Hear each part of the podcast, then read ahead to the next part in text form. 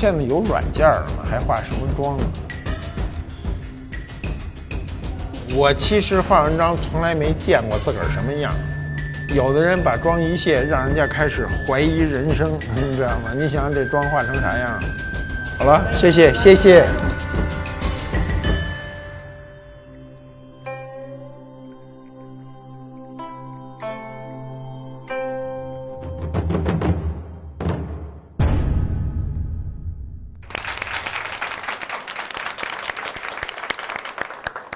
官府都督尤为正，你们一看就知道改版了吧？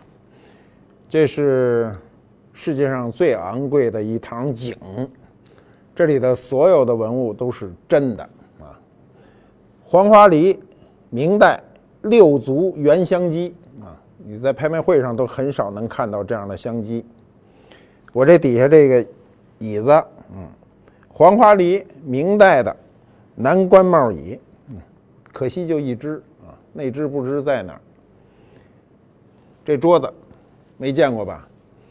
呃，深藏不露二十多年，头一次面试让你们看一眼。明代紫檀元包圆双环卡子花啊，小画桌。还有我们的小二黑啊，明猫啊。除眼睛是黄的，浑身都是黑的啊！心肠不是黑的啊，是红的啊！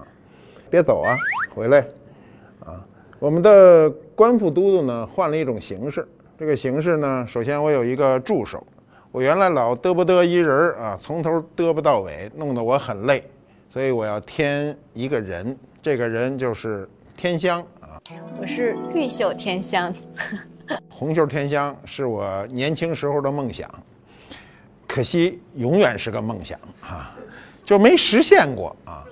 好容易来一个吧，还是绿色的哈，差一截儿啊，袖子不够长啊。过去一定要长袖，长袖的重要性是什么？你知道吗？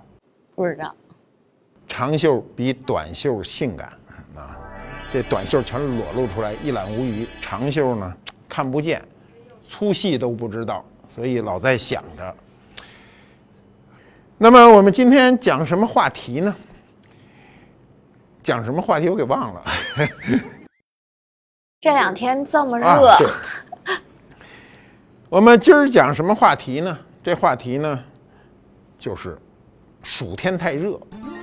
过去有个词儿，今儿不说了啊，叫苦夏。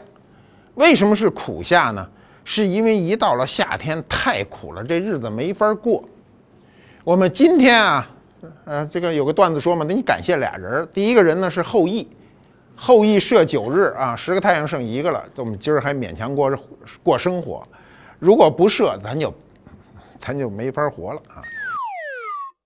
第二，感谢一美国人叫开利，你别管今天您那个，呃，你说我们家那空调不是开利的，是格力的啊，格力可没给我钱啊，我说这话我有点后悔啊，他要不给我钱，他都对不住我啊。就是你今天的空调，不管是什么品牌的，最初发明者叫开利，是个美国人。今天你可以设想，没有空调，你这个日子没法过。那么这种苦夏的日子呢，只留在我们这一代人的记忆里。你们年轻的人是肯定没有记忆，岁数大的一定有记忆。那时候最典型的中国的文化景观呢，就是。满街上睡满了的人，我那时候老去杭州，杭州西湖边上所有能躺人的地方全是人啊。你知道睡在外头啊，有一个事儿得注意啊。那时候大街筒子上那个大街小巷哪儿都躺着横七竖八的人，嗯，睡在路边上，你最注意的一个事儿是什么呢？啊，我说的是男孩子啊，女的都无所谓啊，女的睡马路上反正得多穿啊。男的裤衩一定不能太肥啊！你们想明白了？我见过那男的裤衩太肥，睡在马路边上，下半夜顾不上自己了啊！所以下半夜呢，大家都这么捂着走啊，说没法看，没法看啊，不好看啊！所以要知道，睡姿是一个很重要的姿势。古人讲这睡姿啊，说这人睡姿漂亮，睡相漂亮。睡相怎么漂亮呢？安然入睡，这睡相就漂亮。你说这人睡着哈，咧着嘴，流着哈喇子，谁看都不好看，对不对？谁看都没兴趣，这人啊，所以睡相要好。所以古人说：“站如松啊，坐如钟，卧如弓。卧如弓做不到，卧如弓不就是一虾米吗？是吧？你想想，是一虾米。所以咱睡觉的时候呢，一定要，他这古人讲的是要你侧躺，不要仰睡。”不要趴睡。但是马爷，您说古代人没有空调，连风扇都没有，这怎么保证睡姿优雅呀？所以啊，就要练自己心境，一定要从内心去感受这种夏天的快乐。嗯，夏天有很多快乐，古人依然可以避暑。这个我能坐下来说吗？对吧？我们坐下来啊，嗯，坐下来，不对，给我这个添香添茶啊。这这是上联儿，添香添茶。以后凑一下联儿，喝茶啊，就是解暑的一个最好的方式，尤其喝热茶。我们现在啊，好像很爱喝凉茶，比如现在有一词儿叫什么什么什么凉茶啊。这凉茶呢，古人有没有？有，有机会我告诉你，古人的凉茶是怎么做，跟你今天喝的那瓶装的完全不是一回事儿。这个古代呢，这个。有时候热，有时候凉快。这个气温每年和每年不一样吧？一个时期还和一个时期不一样。我小时候的北京比今天的北京要冷很多。冬天不可能不穿棉裤出去。今天我一到冬天，说看见这个，这个我们家那边有一个著名的这个酒吧一条街啊，晚上出来那女孩冬天多冷啊，穿一大衣，光两条腿，光光两条腿呢，她是这么站着啊，她是这么站着啊。她冷啊，人不冷肯定是差着点腿，是吧？一冷就并腿，她不是，她得正上，她太冷了，她得把这腿编成麻花取暖，相互取暖。我编不成，我这腿太硬啊。她那腿能编一圈，基本那脚又立正了啊，就转一圈。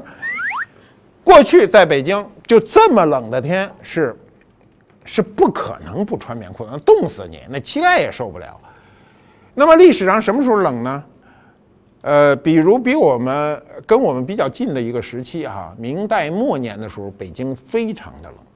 那么明末明末呢，这个在气象这个学上讲呢，它叫一个小冰河时期。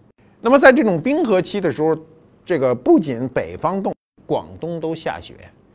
现在广东人嘿没见过雪，一下雪高兴死了，是吧？这这辈子能赶上一次下雪。古代有最冷的时候，它就一定有最热的时候，是吧？它这个。最热的时候是什么景象呢？中国历史上有记载，最热的夏天呢是其实离我们很近，是乾隆八年。当时半个中国啊都非常高温，当时不光是北京、河北这些地区啊，山东整个华北地区异常炎热，超级酷暑。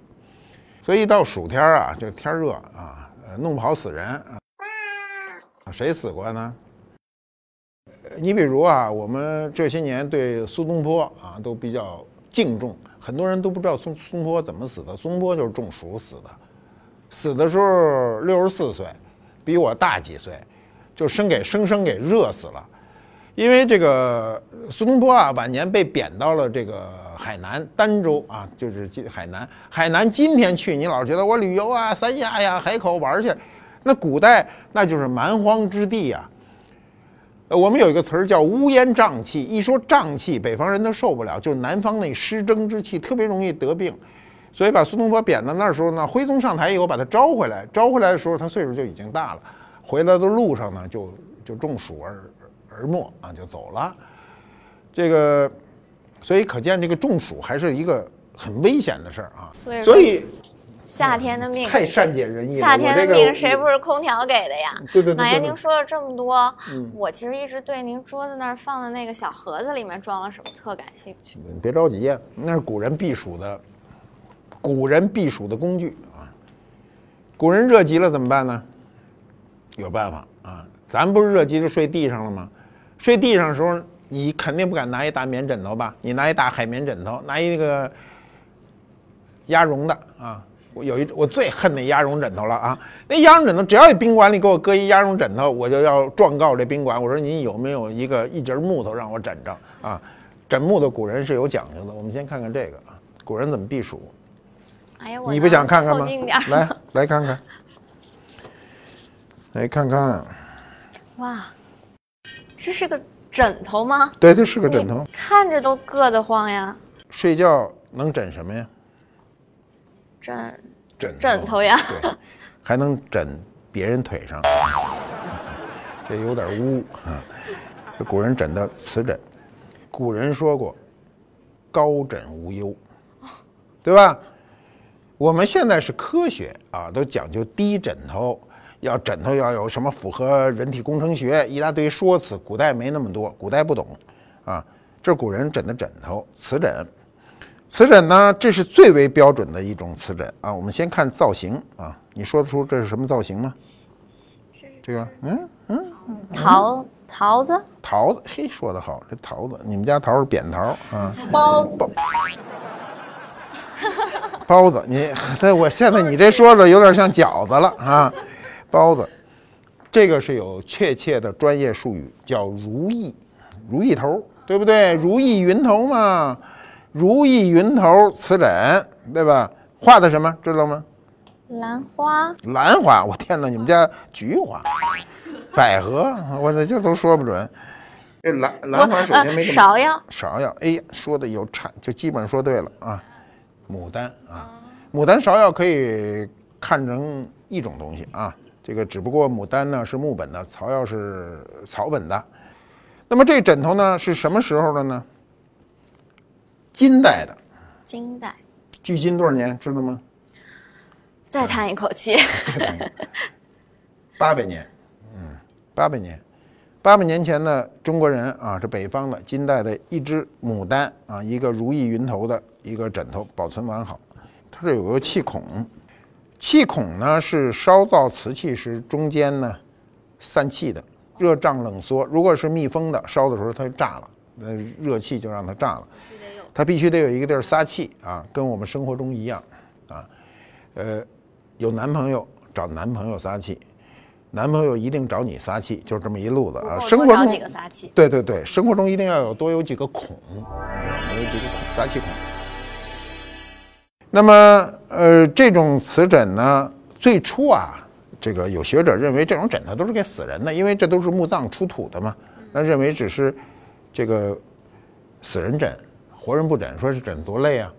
那么后来发现这种枕头上啊有很多写字的，写字的一看这字，知道哦，这肯定是给活人用的，不可能是给死人用的。比如他说，他写“重中少雨，无事早归”，就是人多的时候少说话，惹祸；没事的时候早点回家。这肯定不是给死人的。给死人这枕头，你说你早点回家，回哪去？有点瘆得慌，有点瘆得慌啊！最著名的枕头我说过啊，在大英博物馆去的时候一定要看，叫“家国永安”，让社会安定，天下太平，家国永安，这是我们今天生活中最期盼的一点。那么，过去古人热的没办法，就是拿一扇子嘛。扇子，我们讲个简单的知识啊，折扇谁发明的？知道吗？折扇肯定不是非洲人发明的，对吧？也不是美国人发明的，他都没这脑子。这折扇谁发明的？亚洲人发明的，谁发明的不清楚。中国人是说中国人发明的，日本人说是日本人发明的，韩国人什么都是人家都说是自个儿发明的，这是肯定的啊。那么到底它是谁发明的呢？以我的这种直觉判断啊，和我看到的一些实物。我觉得最有可能发明它的是日本人，用折扇。所以你看，折扇在日本的文化中非常的重要。你注意看，它有大量的装饰都是折扇的这种形态，而且日本人折扇拿着，是一直是一个传统。我们今天这传统只有高晓松一人有。避暑啊，无非就是外在和内在的。外在是什么呀？就山呐，凉啊，洗凉水澡啊。年轻的时候一天洗八个凉水澡，为什么太热呀？内在的是什么呢？喝凉的，对吧？今天喝凉的容易吧？打开冰箱，拿出一个，咣当，什么易拉罐，砰砰砰全喝啊！古人虽然没有电啊，但是古人有冰箱，你们相信吗？不信。我现在给你们看看啊，我们以后每个话题里有两个文物。哎，这是什么？过来，过来，过来。我们开始要降暑啊，这就是大名鼎鼎的冰箱。我们今天的所有的电冰箱这名字来源于此。你知道中国人概念非常清楚，上开盖为箱，横拉门为柜，说的很清楚，对不对？为什么冰箱它是一个柜型，它叫冰箱呢？是因为祖宗有这东西。电冰箱一进入中国，那是三十年代、四十年代的事儿啊。那时候老北京一说这有什么呀？这个，这不就是一电冰箱吗？得，这名儿就定了，叫电冰箱。这个冰箱是因为它上开盖，所以它叫箱。如果我们一开始的冰箱是拉门的，那今天那叫电冰柜。后来呢，街上啊卖海鲜的、卖冰棍儿那老太太用的那电冰箱倒是冰箱。但是名字让电冰箱占了，所以它这倒叫冰柜了。所以你注意看，中国从名字上讲，只有电冰箱、电冰柜这名字是反着的，剩下你生活中只要一说那儿有一箱子，就是上开盖儿；那儿有一柜子，就是横拉门，对不对？就因为这个东西的存在。我们看一看这个冰箱，来，天香，来上来，让你看看，让你惊喜一下啊！不插电的冰箱，不插，对你看看它里头还。真是。打开一个，你拿一半，我拿一半，哇塞，马爷，这里面看到了吧？啊，这就是冰箱啊！过去就是这个样子。就是把大冰块放在里面。对，看见没有？饮料啊，咱这饮料连个标签都没有啊！对，没人赞助，有人赞助，这就是他啊！您什么都行啊，只要您需要冷冻的，都可以赞助我们这节目。赞助个西瓜，天下效果第一啊，必须的。必须的。谁用过这样的冰箱啊？放饮料，那么这两块冰啊，能搁多长时间呢？你猜猜？这么大块冰，半天。半天，这搁两天，你两天以后你来还还有一是点是因为它的材质吗？保温。这个冰箱本身是保温的，凉气往上走。它为什么上面有一个金钱眼呢？你如果把这眼儿封住了啊，它是不是保温更好一点儿？那冰的搁的时间更长一点儿，对吧？这是你们的想法。古人不这么想，古人想这凉气别浪费了，从上面出来，我屋里还凉快呢。空调自带中央空调。对，这真是中央空调。这种冰箱过去是特有钱家里才有的。那么，你知道冰化了以后会怎么办呢？这这水得出来啊！对，冰最终化了，化成水。这水呢，底下有一个孔，把那塞子拔了呢，底下把这水就接走了。第二天再买冰，回去做吧。我小时候啊，还能看见卖冰的呢，因为我小时候叫冰。什么叫窖冰呢？就是把冰冬天切割下来，搁在冰窖里。今天故宫的冰窖啊，故宫内的冰窖已经向对外开放。今天如果有机会去到故宫参观，一定到他那个冰窖去看看。他现在那是一个餐厅。过去北京的冰窖至少分三个等级，第一个是皇宫等级，就在故宫里头；第二个是官方的，这是王爷呀、官宦人家使用的冰；第三个就是百姓的，百姓的冰窖在过去在北京好多好多处。冰窖就是底下挖一大坑，巨大的坑，我都进去过。冬天采冰啊，北京采冰的地方多，除了河，就像这个北海公园啊、景山公园啊、什刹海都有。呃，我小时候那冰就这么厚，一尺厚，冰工人当当当凿凿一个方块，凿下来以后，轰就在水里飘着，冰比水轻嘛，俩大钩子一抡就上来了。上来以后呢，一个人拉着，唰到那边，那边马车嘁哩喀啦一马拉过去，卸下来，搁在冰窖里，一搁，一直到来年的秋天还有呢。所以那时候的这种冰箱啊，我们今天能够有幸看到这种遗存啊，它里头是一层金属胆，是铅的，铅的附着力很好啊，它很柔软，它就包住这个木头了。现在只不过就是一个博物馆的一个展品了，生活中已经不用了。但是你了解它，对你理解中国现在这个冰箱为什么叫冰箱，冰柜为什么叫冰柜有直接的好处。我们年轻时候没冰，那怎么喝冰的呀？有办法。嗯，我们过去说吃一冰镇西瓜，跟冰一点关系都没有，它都是拿井水、拿自来水，自来水开着特凉啊，冲冲冲凉下来。其实那种温度是最适合吃的，最甜、最太凉的这个冰箱里，有时候拿出来那个西瓜没法吃。冰镇啤酒啊，我们过去喝那冰镇啤酒根本就不是冰镇的，是拿井镇的。我们在农村啊，我记得可清楚了，那时候最奢侈的一个消费就是喝啤酒，一瓶啤酒三毛九，退瓶一毛五，一个人有时候一天就几毛钱的生活费，你花两毛四去喝啤酒，那很奢侈。知青里有些人呢，家里呢就是挺富裕的，就是有钱嘛，带点钱就到小卖部买啤酒去，买完啤酒还等着退瓶嘛，买回来，买回来怎么办呢？买回来热的呀，那怎么喝呀？得搁这冰冰箱里，没冰箱就搁井里，网兜啊，你们见过网兜吗？现在都很少有那玩意儿了，网兜，把这四瓶啤酒搁下去，拿绳拴着，顺到井里，这绳得长啊。绳还得结实，要一断，我的妈呀，那就毁死了啊！毁清了肠子，扣都是死扣啊，系多少个死扣踏实了，把它顺下去，顺下去以后呢，这头呢拴一节小木棍儿，井啊，井边全是石头啊，那石头砌的，找一石头缝勒进去，做一记号，搁着，第二天喝。知青啊。互相的事儿都知道，有人这么干了吗？就有人看在眼里，记在心里。晚上啊，为了喝人家的啤酒，先自个儿灌一肚子凉水，为什么呀？知道吗？半夜准起夜呀！你想想都很累。你说你你吃完饭睡了，第二天早上一醒，哎呦毁了，半夜没起来。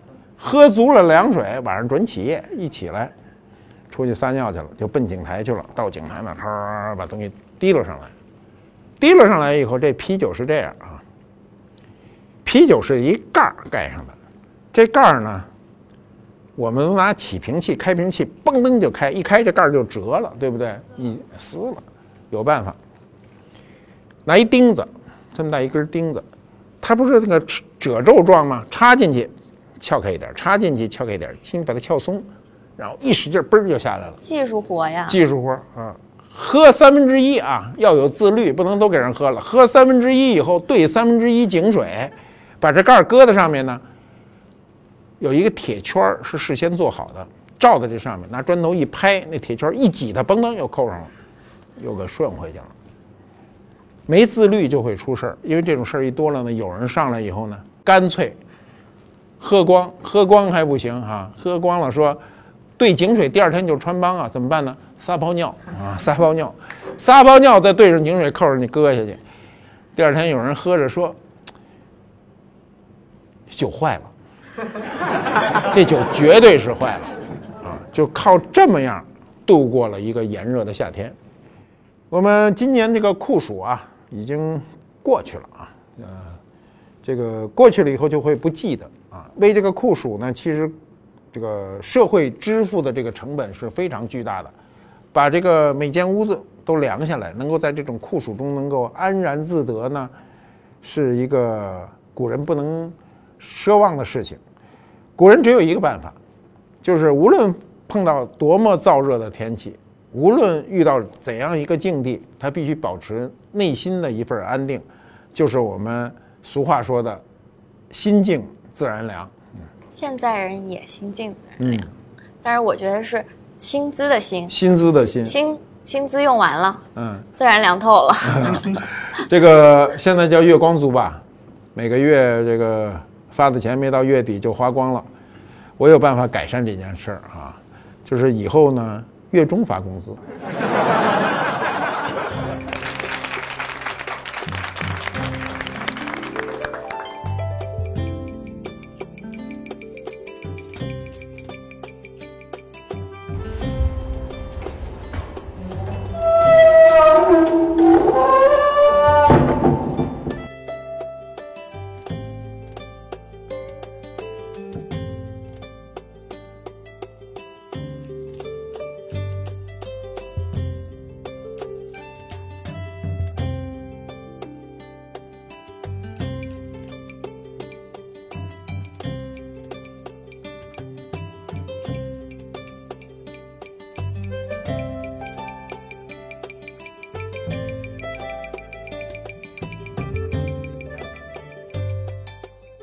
世界很酷。